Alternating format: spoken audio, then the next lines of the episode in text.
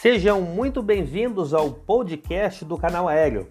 E nesta segunda-feira, dia 29 de junho, pilotos e tripulantes da Administração Federal de Aviação dos Estados Unidos, FAA, e da Boeing estão programados para iniciarem uma campanha de testes de certificação com duração de três dias para o 737 MAX.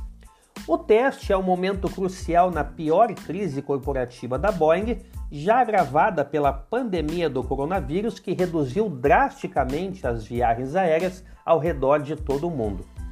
A decisão de manter no chão as aeronaves 737 MAX em março de 2019, depois que acidentes vitimaram 346 pessoas na Etiópia e na Indonésia, provocou ações judiciais, investigações do Congresso e do Departamento de Justiça e cortou aí uma importantíssima fonte de renda da Boeing.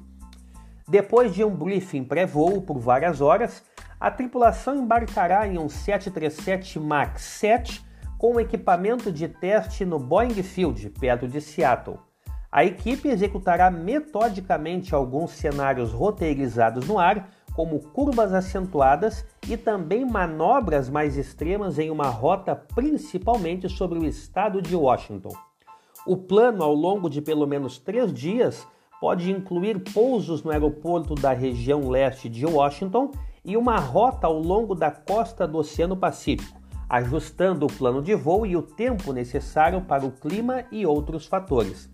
Os pilotos também acionarão intencionalmente o agora reprogramado Sistema de Características de Manobra, conhecido como MCAS, sistema este que falhou, gerando aí os dois acidentes aéreos mencionados.